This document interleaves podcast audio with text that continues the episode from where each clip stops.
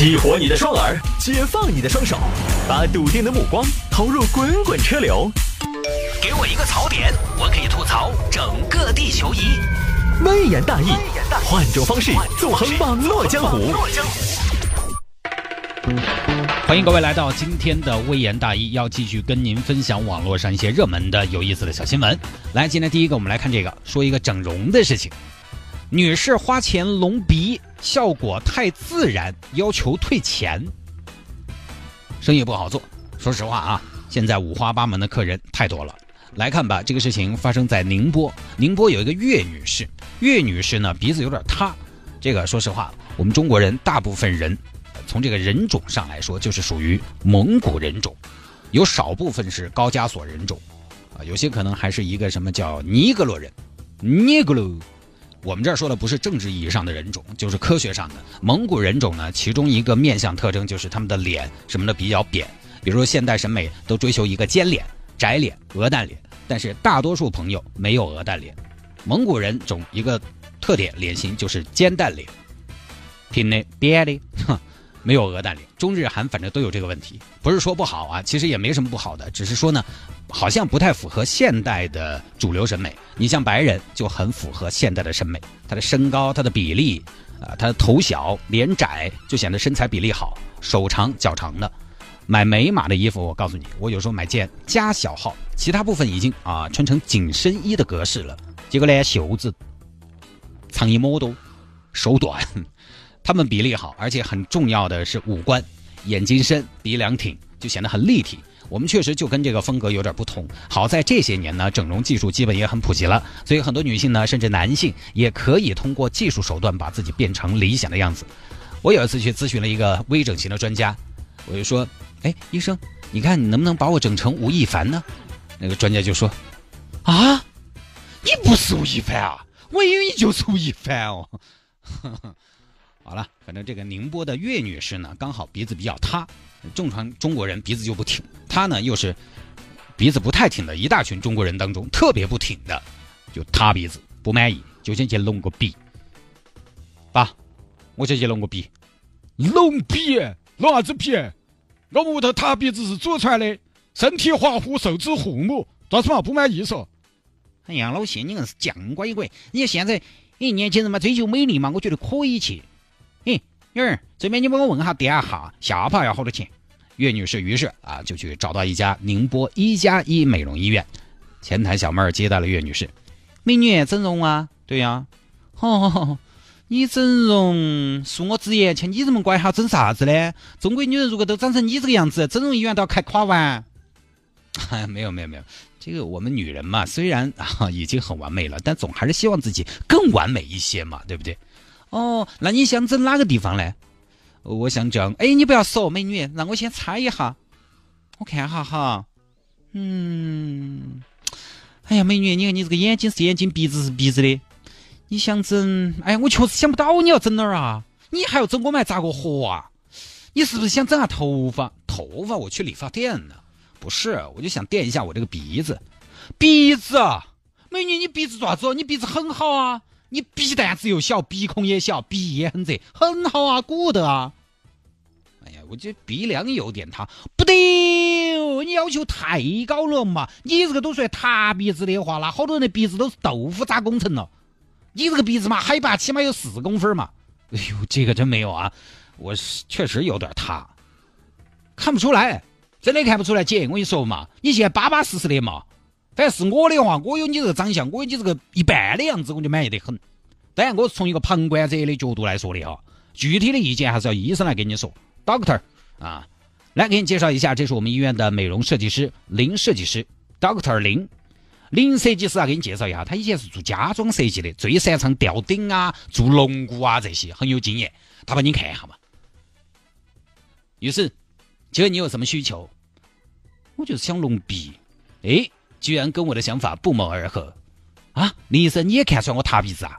那倒不是，其实岳女士你已经很完美，但是如果说能够把你这个鼻梁再挺一挺，那么可以说是锦上添花，这样你的五官可以更立体，你的面部会看上去更有纵深一点，纵深和立体就会变得很大气，那么如果说你现在是一百分，那么隆鼻后的你就是一百二十分。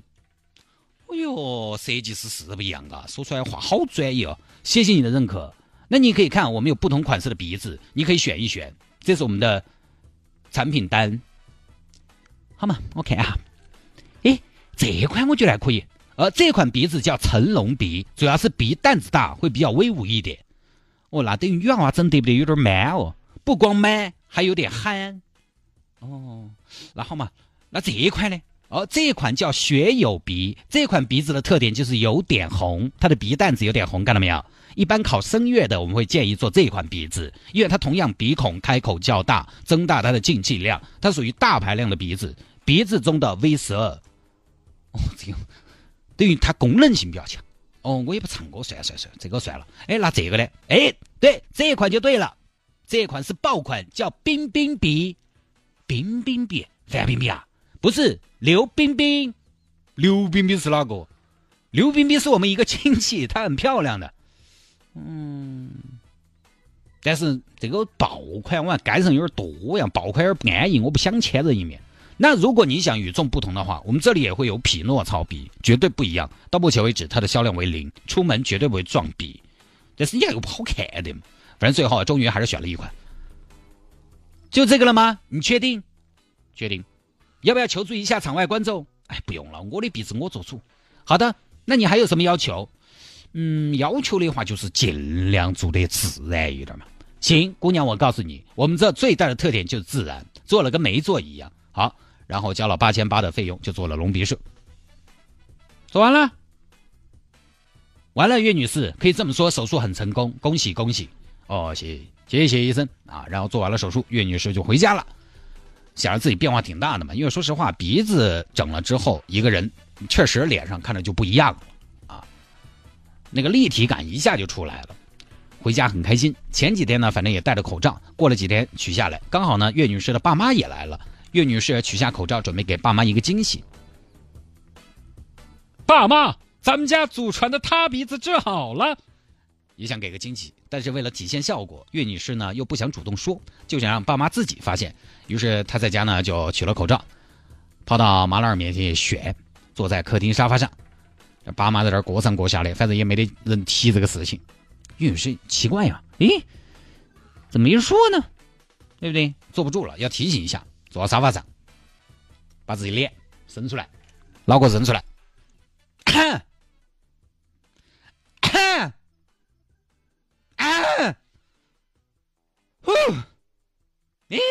这群人咋回事呢？怎么没人看我呢？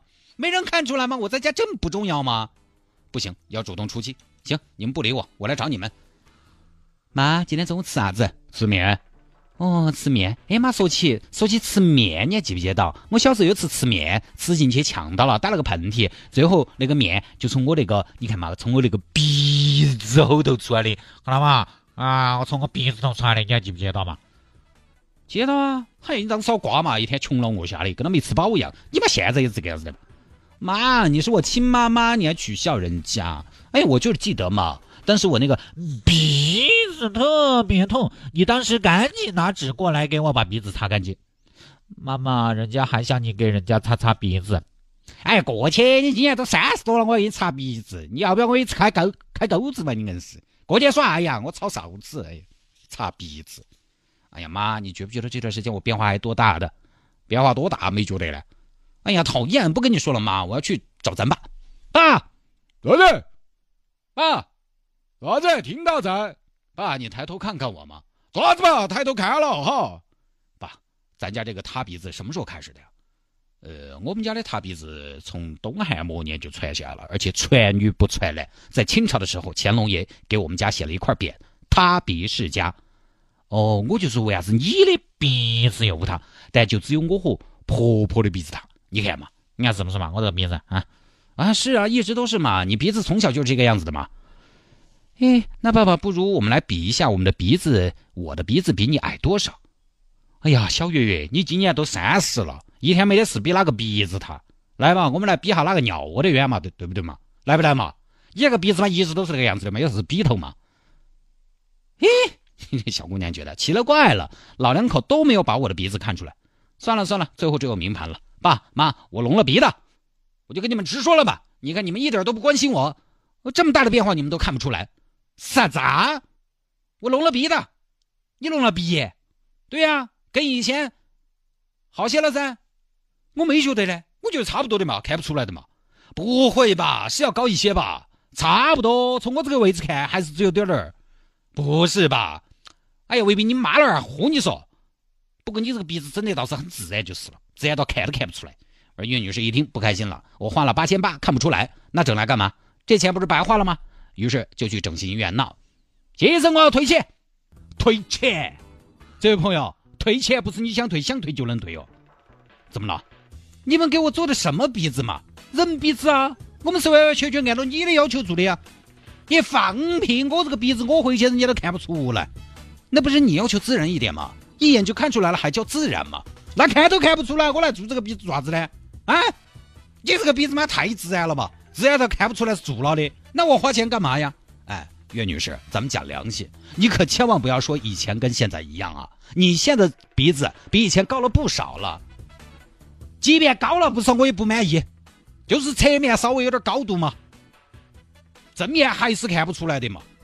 岳女士，你看你还是在摇乱讲。你看出来就不自然，你要自然，我们下料的时候就比较小心，这是按你的要求来的，我们不会节省那个料的，那个料都是水泥，你说那能多点就多点你要那种鼻子高的来翘上天那种，我们也有，那不是不自然的吗？我不得管，反正我要退钱，没有效果。哎呀，岳女士，大家如果都像你这样，我们这个生意还做不做？啊，做完了就喊退钱。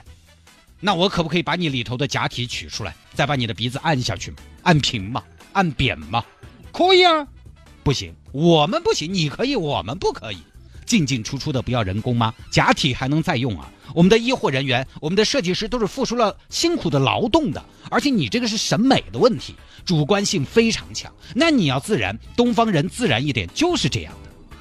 你整个大翘鼻子搞得跟老外一样，自然吗？哪儿混哪儿啊！反正我不管，我要退钱，我不听你那些，不然我要找媒体、找探哥曝光你们。探哥是不会接你们这些案子的。岳女士，这样，你如果是诚心的觉得不满意，我们院方那么可以再给你进行调整。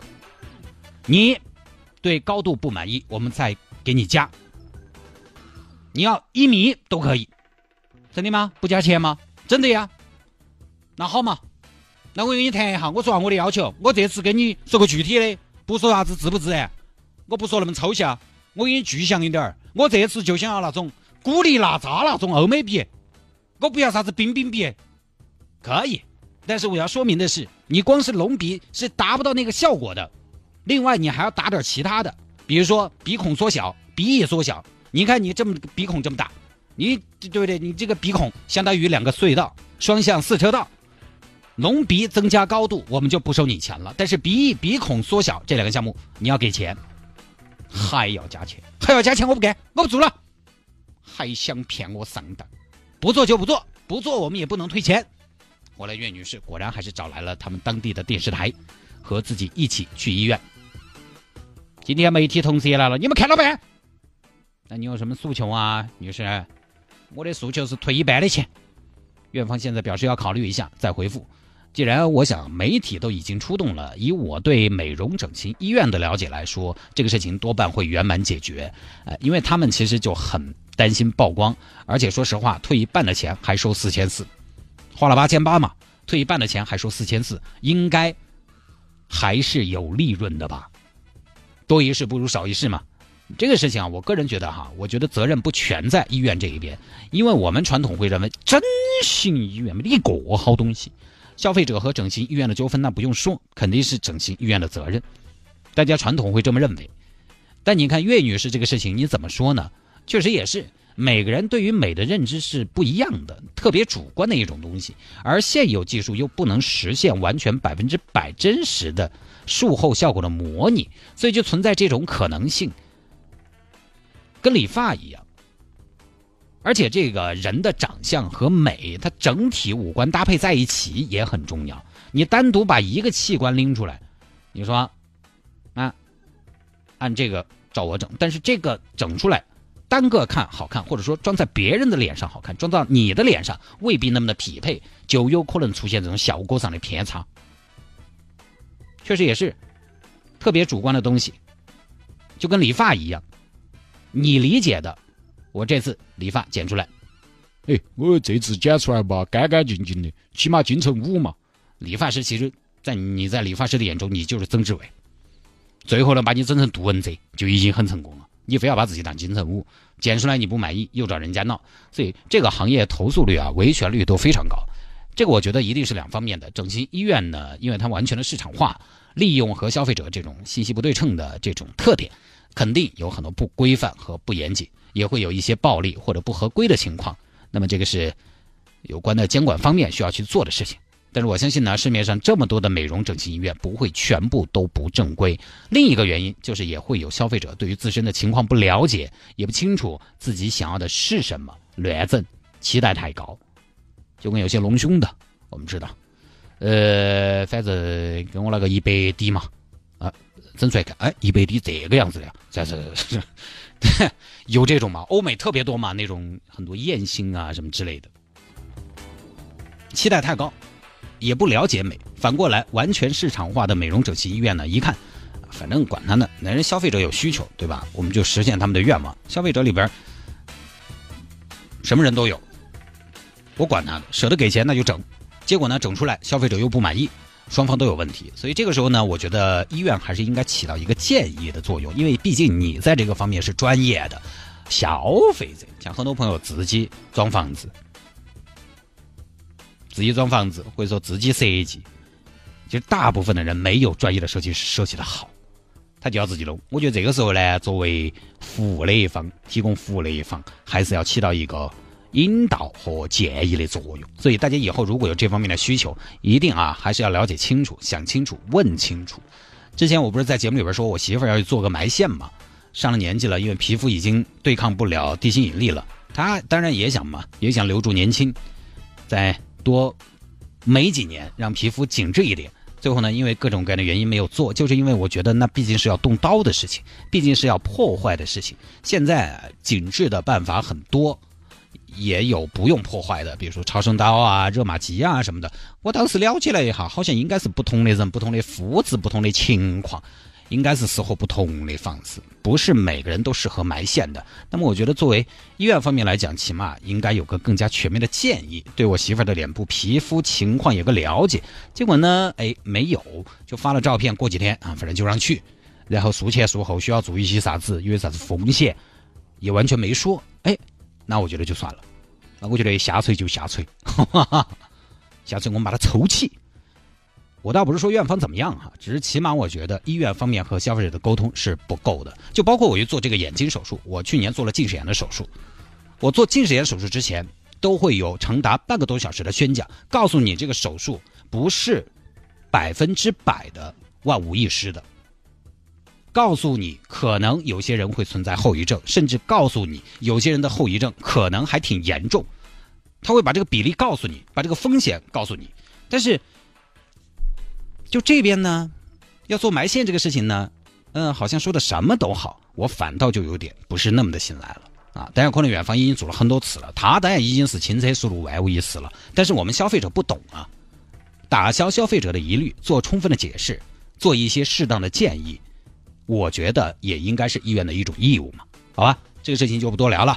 那下了节目找我有什么事情呢？魏延大有什么小新闻的素材可以向我推荐，也欢迎您在微信上面直接来搜索谢探的私人微信号，拼音的谢探，然后是数字的零八幺七，拼音的谢探，然后是数字的零八幺七，加为好友来跟我留言就 OK 了。